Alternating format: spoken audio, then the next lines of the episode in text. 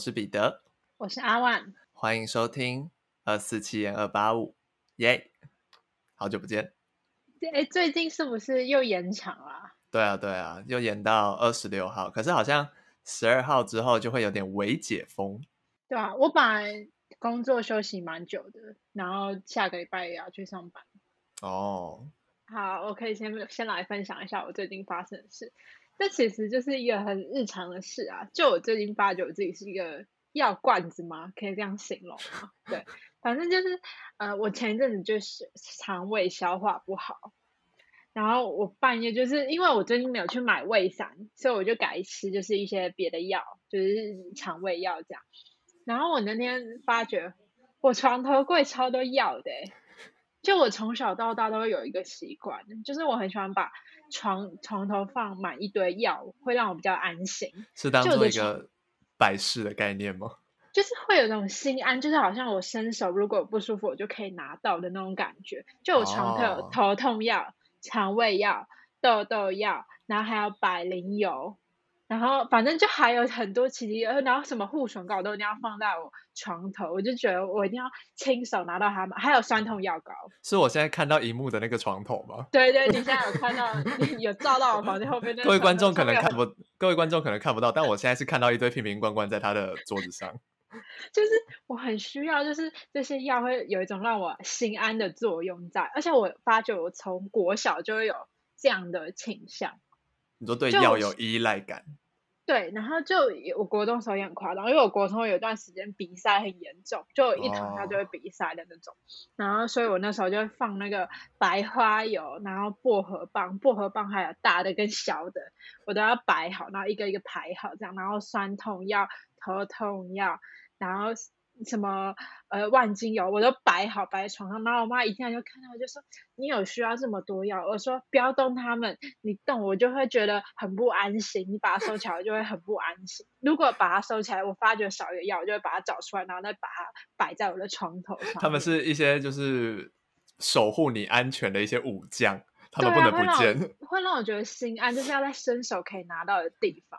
哦，而且你知道以前，哎，我忘记是我国小还是国中有一部剧很有名，就是大家应该都看过，叫做《我可能不会爱你》啊哈啊哈。然后里面女主角就林依晨，她演的不是一个三十岁有一个初老现象的女性嘛？啊。然后里面就有一段是提到说，哦，如果你发觉你的桌上或是你的身边包包里有一堆药的话，就代表你有初老的现象。然后我那时候看到我就觉得，可是我才国中哎。还是国小，每个人初老开始的年纪都不一样嘛。你可能就是比较早开始，老化了吧？你现在可能不是初老，你是已经进入中老了。那你会有这种习惯吗？就是床头会放一堆药，还是你？你我不会，可是我床头一定要放一杯水。我说要随时拿起来喝。哦，我也会放水在床头这样。对啊，还有手机啦，充电器这样。废话，就是应该大家都是吧？大家都是吧？对啊，我床头不会放什么东西。因为我以前睡觉习惯很差，就是我睡觉会就是手会打来打去，然后如果床旁边放太多东西，有时候那个东西会被我打下来。啊，真的，你手会挥那么大？以前啦，以前会这样，就是我会，我有时候早上起来，我的头是在一百八十度旋转在床的尾巴那边，睡下也太差了吧？超级差，差到不行。但近年来就好很多了，所以床头不能放太多东西，我啦。我的手是不会伸到床头，所以没问题，瓶瓶罐罐是可以的。他们在那里可以摆好一个仪式，一个阵，一个仪式阵。对啊，就是如果你拿走一个，会让我觉得很不安心的，就被我妈拿走，我就会说还我，我要放在床头。就那 个阵法被破坏，里面会有一些恶灵跑出来。对啊，我就觉得哦，我身体会开始不舒服。反正这是我的一个习惯啦。好的，好，那我来跟跟大家分享我最近发生的一件嗯有点小恐怖的事情。干嘛？我们我们一直在轮流讲，还有我们到底是这个小恐怖的事情，应该是说现在这个情况下有点显得有点小恐怖。反正就是那天我要出去买晚餐，我在楼下，就是我走走走走到一半的时候，我就我本来在划手机，然后我一抬头就看到前面大概三十公尺处有一个老奶奶往后倒，然后倒在地上，就是她在我面前往后晕倒，这样虽然这样很不很不好。可我那时候心里第一个想法是说，干，我要不要逃跑？就是你知道有一种，你说怕他是因为那个吗？有一些可能有一些，对对对对对，因为现在这个情况就是任何人倒地都是，其实什么情况任何人倒地都是一件不正常的事。可是现在这个情况特别敏感，啊、然后可是我那个脑中的那个想法闪过一秒之后，我的身体就开始动起来，然后我就冲过去救他，不是逃跑，是冲过去救他。我现在仔细回想，我那时候应该不要那么直接的协助他，我是直接走过去，然后把他抱起来，就是。欸对，我直接我直我就是因为他躺他往后倒躺在地上，嗯，然后我就想说要先让他坐起来，我就整个人趴在他身上，然后把他往上拉。他是他是晕倒，但是他有意识还是有有他他意识清是清醒的，可是他爬不起来。然后我就想说先把他拉起来。这时候旁边就有路过的人说要不要叫救护车，然后就帮他叫了救护车。然后那个人叫完救护车的人就跑了，就走了。然后我就、哦、我就在那边，因为他。感觉是有点微中暑或是什么之类，他会一直有点往后倒，往后倒。我就单手一直扶着他的背，然后就撑到救护车来。中间有那个警察巡逻经过，警察看到我就我就跟他讲一下刚刚发生什么事，然后就他他就站在旁边陪我，他也不来帮我，还有我手撑在那边那么累，所以都没有人帮你一起扶啊？没有，就我一个人在那扶啊。我觉得可能也是因为现在疫情，大家也不敢轻举妄动，嗯、所以我那时候没想那么多。就是理应当我也是应该，因为他倒在人行道跟马路的中间，嗯、就是那个有斑马线的地方交界处，这样就其实说危险也蛮危险，但也没那么危险，就是车要闪也是闪得过。那旁边也是一个小巷子而已，所以没什么车这样。然后我就在那边扶，等到救护车来之后呢，我就立刻回家。回家之前还打电话给我妈说：“你现在把酒精放在门口。”然后我就大喷一轮，再冲去洗澡。然后那天晚餐也不是也没买了，就换成别人去买这样。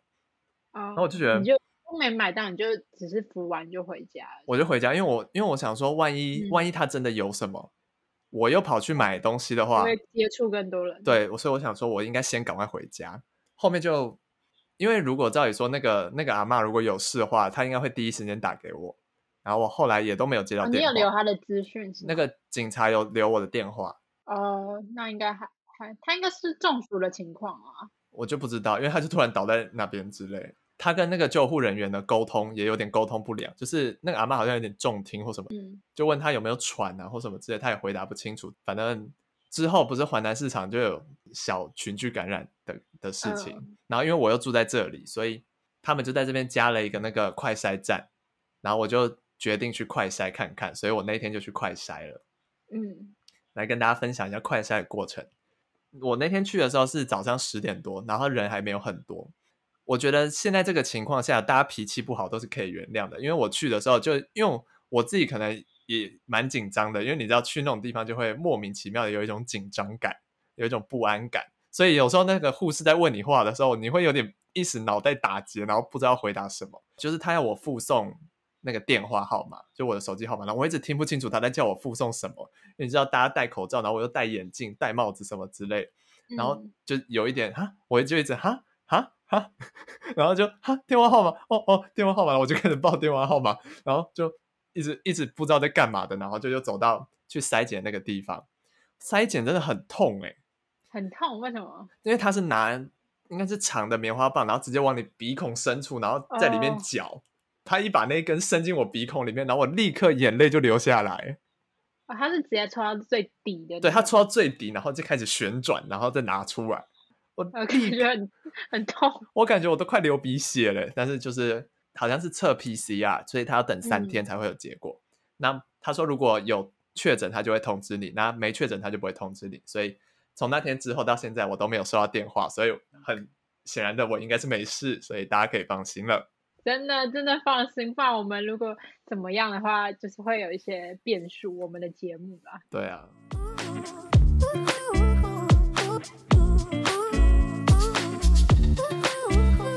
那我们接下来就进入今天的案件。今天是也是比较特别的主题，就是它不是只有社会案件，它是一个世纪悬案变成的都市传说。啊哈、uh，huh. 因为它发生在很早期，所以它已经从一个。大家都想知道的悬案，变成有点以讹传讹的那种，大家会想知道真相的传说了。好，他已经晋升到另一个境界了。对，他已经变成一种故事的题材了。那我今天要讲，就是之前有提到过的开膛手杰克这个案件。哇哦哇哦哇哦！那刚刚有提到嘛，它其实是一个很早期的世纪悬案，然后它虽然是一起重大的社会案件，但是因为时间已经过太久，已经很难去查明真相，所以它就变成现在大家常常拿出来讨论的都市传说。也有一些嫌疑人，就是但大家还是不能找到真正的凶手是谁，因为都已经过太久了。那我现在来讲讲这个案件。开膛手杰克呢，它其实发生的年代是在一八八八年八月七号到十一月九日之间。他就在伦敦东区的白教堂附近连续杀害了五名妓女。很重要的一点是，他只挑女性下手，而且都是妓女，所以他的族群其实是特定的。那这个地区呢，其实是当时移民的聚集地。我们之前有提到过嘛，就是有一些可能这种红灯区啊、风俗区，嗯、其实是会比较被社会忽视的。嗯，对。所以很多其实有些犯罪人都会挑这边下手，就是因为他不好被查明真相。嗯。那大多那些移民其实也都身无分文，所以会让整个调查过程变得比较困难，也变得比较棘手。那我们现在就来讲讲他是怎么犯犯案，跟他犯案的一些过程。在一刚刚提到的1888年8月7号呢，就有第一个女性的尸体被发现。那有我们刚刚有提到过嘛，就是受害女性都是妓女。那这个妓女呢，她叫做玛莎。然后她被发现的时候，其实死状是非常惨不忍睹的。她被砍了三十九刀，就你就知道那个开膛手杰克他的恨意有多大。他就连砍了他三十九刀，而且连喉咙这个咽喉的部分都是被割开的。哦。Oh. 那在同月的八月三十一日呢，又有一另外一个妓女玛丽，她的尸体也被发现。那这次不只是连颈部被割，她连脸都被殴打，就是殴打到淤青，就是整个面部是浮肿状态，而且门牙还脱落，所以整个五官其实是不完整的。最可怕的一点是，他的肚子被剖开，就是感觉这个开膛手杰克其实是有一点，就是对于人体是很熟悉的，嗯，对，他都很精准的知道什么器官在什么部位，所以他也把玛丽的肠子也拉出来。就你，你如果是第一个看到这个尸体，你都会吓坏的那种，因为每个做噩梦很久的那种，对，每个受害人其实都已经变得很不像人，就是感就血肉模糊的样子。然后他的下体啊，也遭到刀一直猛烈的刺激，所以可见那个开膛手杰克真的非常憎恨女性。然后在短短几天之后，又有另外一个悲剧发生了，在九月八日，又在一间公寓里面发掘一具女性的尸体，死者其实是叫安妮的妓女。然后这个案件比较特别，是开膛手杰克是第一次在住宅区里面犯案，他之前都是在户外。然后这次就移到了室内，oh. 所以有点不太一样，而且是发生在清晨五点的时候。但是很奇怪，大家就觉得很可疑，是如果女性被杀，她应该会尖叫嘛？可是那时候白天安安，嗯、就是接近早上的时候都很安静，还是没有听到任何的尖叫声，就很奇怪。然后开膛手杰克这次又再次使用同样的手法来杀害这个安妮，喉咙也被割开，同样的也被剖腹。这就是开膛手杰克一贯的手法，而且肠子还是一样被拖出来。这次比较可怕的是，凶手还带走他的器官。他的器官呢，就是子宫跟肚子上的一部分的肉被凶手带走了，就这些部分是找不到的。我在想，会不会其实开膛手杰克有一点。在收藏这些东西，是一个战利品的概念，是不是？对对对，有点像是一个战利品的概念。他就他那为什么之前几个都没有拿走？就很奇怪啊，就不知道他为什么他从这次，嗯、而且你知道子宫其实是代表女人的一个特殊有的器官嘛，嗯、所以他可能我觉得比较偏是他带回去有一个他猎杀女性的这种纪念吗，我觉得蛮可怕的，就是就是像战利品那样了，嗯。再过了两个星期之后呢，有一间新闻社，他就收到一封很神秘的信，开头其实写着“亲爱的老板”，所以之后大家都会以“亲爱的老板”这个 title 来形容这封信。那整封信其实是用红墨水书写的，所以看起来就很像血迹，很奇怪。那而且还有盖了指纹，还有署名“开膛手杰克”，所以这个称号就被这样定了。信中，他也表示自己就是杀害那些女性的凶手，而且比较可怕是，他信中还有提到，他会继续在猎杀这些女性。但是呢，这个信件其实有被警方就是调查，调查之后发觉原来是一个记者编的，就是他的、啊、他想要制造话题性，好缺德哦。对啊，就非常就非常没有道德啦，就是以这种事来恶作剧跟博头条这种，呃，就不是凶手本人写的。然后呢，在之后的九月三十号，开膛手杰克又再次的犯案。然后这次的死者叫做伊丽莎白，但是呢，他没有遭到剖腹，他只有被割喉，所以就有蛮多人认为这个事情可能不是开膛手杰克做的，可能是有些是模仿的犯罪。哦啊，所以之前那些案件，警方都有公布那些人的死法之类的吗？应该是有公布的，对，或是记者可能有拍之类的。嗯，但这起案件呢，其实到底是不是开膛手杰克做，我不知道啦，因为事后也没有说找出真正杀害他的嫌，就是凶手嘛。哦，对，但只是他也有被收录在这个案件里面。结果在发现伊丽莎白不到一个小时之后呢，同一天晚上，警方又发现另外一具女性的尸体，然后死者是凯撒琳，然后她是四十六岁。她同样被割开了喉咙，而且剖开腹部。她这次也被带走了子宫跟肾脏的部分，就又是一个战利品的概念。嗯，犯案的时间很短，所以我们刚刚有提到，就是开膛手杰克，他其实手法很利落，加上他其实对人体的器官是非常熟悉的，所以大家就会开始猜测他是不是一名外科医生。哦，合理，就是对有利落的刀法以及对。人体医学的知识嘛，而且那些那些剖腹的工具，应该也不是随便拿一把刀就可以完成的。对啊，因为它其实好像都很非常。如果你要说方案手法很快的话，其实刀应该是要非常利的，而且包括你在割的，就是切这些地方的时候，都要非常精准，然后要知道、嗯、哦，我今天就是要子宫的位置在哪，我就是立刻就进行这种手法。然后之后，警方也有在这个案发地点做了一些调查。发现凯撒琳穿过一部分的围裙，就是还有留下一点衣物的证据。旁边还有写下了一行字，他写：“犹太人不是无故被怨恨的民族。”所以也有人猜测，开膛手杰克会不会是犹太人？哦，嗯，就是他好像是为呃犹太人在打抱不平才写下了这一行字。那事后这个字，其实在警方。到达现场之后，他就怕其他民族的人会看到，所以就赶快把它擦掉了，所以就没有留下更多的证据。他怕白人看到会觉得会，你说警察，警察把它擦掉，对，警察把这行字赶快擦掉，就在白天之前就把它擦掉。哦，你说他可能拍照已经取证之后就把它擦掉？那时候有照相机吗？我不知道哎。就是他们已经看过这个了，然后就把它擦掉。对，然后就把它擦掉，是警察来擦这一行字的。这样哦，哦，好吧。但但那那时候那么早期，可能没有说要保存证据，像我们现在对要那么完整，就还是有年代的落差啦。哦、OK OK。我们刚刚也提到刚刚的凯撒琳嘛，其实在他身上是有比较多的。谜团跟疑点的，那我现在要来讲讲这些疑点是什么。那在发现凯撒琳的隔天呢，其实新闻社又有在收到了一封信，这封信呢有将死者的耳朵寄给警方，所以凯撒琳的耳朵有不见。对，其实凯撒琳的耳朵是有被割下来的，所以大家就会觉得，那是不是开膛手本人真的寄了这封信？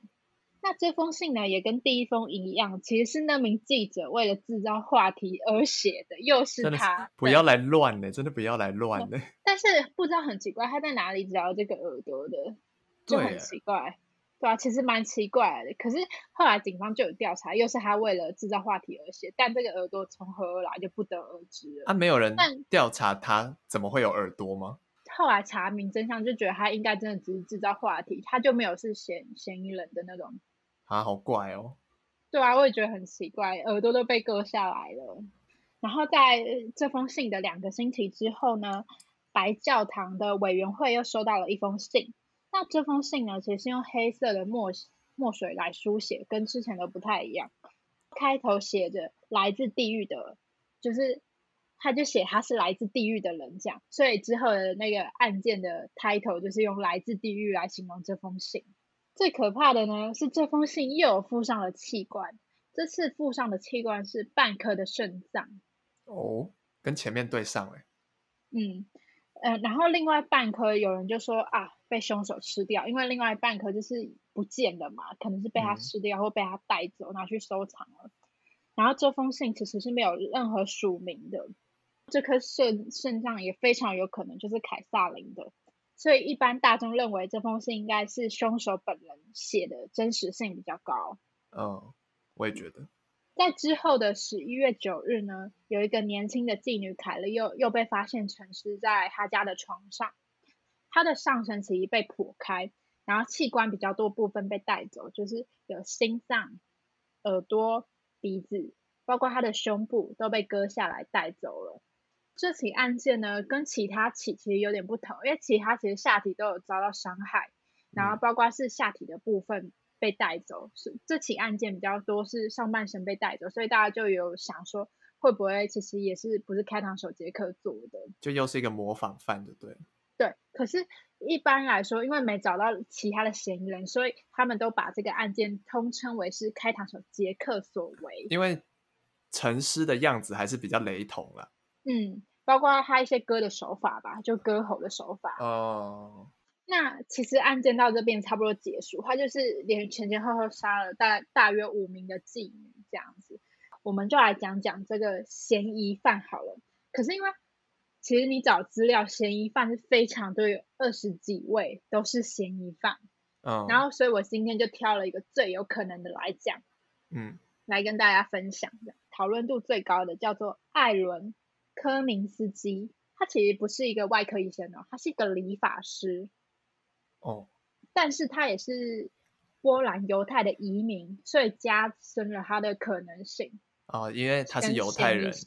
对。哦，他其实一直以来都有一些精神疾病，而且他也曾经就是住过精神病院。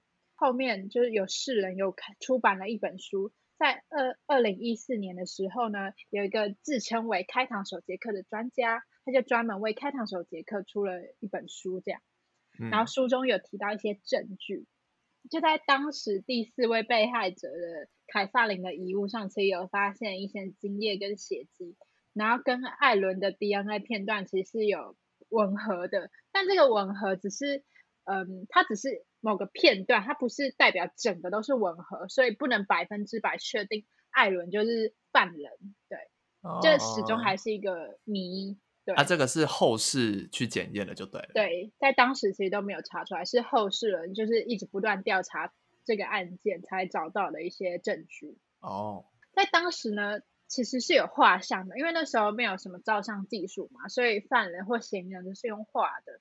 嗯，然后其实那个画像跟艾伦的本人是有一点相似的，所以大家就会觉得说艾伦的可能性比较大。然后呢，艾伦是在一九一九年去世的，所以光凭上述两点，其实也无法将他定罪嘛。而且案件都没有真相大白，所以这个案件很遗憾，就到一直到现在还是没有百分之百肯定谁是嫌疑人。对，因为你想想看，就是如果你要在二十多位嫌疑犯里面找到一个最确切的，然后你百分之百就肯定他的，其实是以现代的技术，我觉得还是蛮困难的啦。而且那时候。的很多东西应该都没有保存吧，也没办法保存啊。对啊，因为我就觉得很奇怪，如果艾伦是他只是一个理发师的话，他为什么可以那么精准的去？因为他毕竟还是不是外科医生，他怎么会对人体器官这么有研究？哦，所以那些被害者的尸体都是很有条理的在被剖开，而不是什么乱砍的那种，就对了。好像。呃，其他我都没有看到砍几刀，可是只有第一个是砍了三十九刀。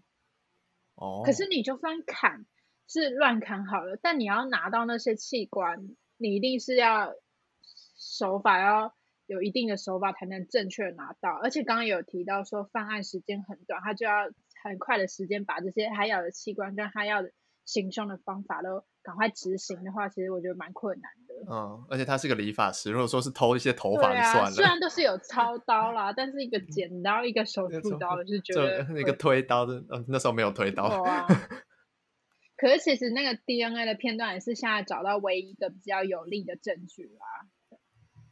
那我现在案件其实差不多到这边结束，但因为你知道很多人其实都有把这个开膛手杰克这个事写成电影嘛，或是一些书籍。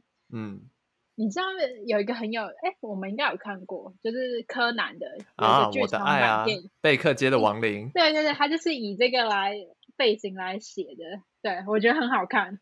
我觉得那是柯南剧场版最好看的一集。对啊，那是那是第一支吗？不是不是不是，那不是第一支，因为它很早期哎，很早期啊，但那不是第一，第一支是引爆摩天楼。哦，这这哦哎，就是有两，就是有一个有一个设计师设计很多大楼，然后他把它全部全部烧掉，然后我有看过，我有看过。然后他最后小兰要剪蓝线还是剪红线那个？嗯，他他然后他就在想，对不对？他就一直对对对对，他就一直回想。那他具体剪哪条，让观众自己去看吧。你都已经讲到这边，差不多也都讲完了。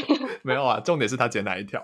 那如果大家对这个案件还想了解更多，就是什么电影啊，其实可以去看那个强尼戴普演的开《膛开膛手》，对，这是比较最有名的。你有看过吗？我没有哎、欸，我也没有看过哎、欸。好，但是录完之后蛮想去看，对啊，之后蛮想看看的。然后在最最后要跟大家讲一个比较。有一个小道消息呀、啊，就是关于开膛手杰克的。哎呦哎呦，其实有一个博物馆叫做犯罪博物馆，然后里面的工作人员就有说，其实警察一直以来私底下都知道开膛手杰克的真身是谁，就是他的真面目到底是谁。但是呢，因为证据不足，不够把他起诉，所以这个事情还是就是只有警方才知道。但这个消息不得而知啊。而且过这么久了，其实现在讲出来也没差了吧？就是其实没有什么还可以继续，不用隐藏了吧？还是他们对吧？就是如果真的知道消息，隐藏好像也没什么好处吧？其实，其实我自己觉得，开膛手杰克这个现在变成传说跟故事会比较好听啦。就是如果还要特别去声明说，哦，哦，那时候犯人就是谁，我就觉得可能其实。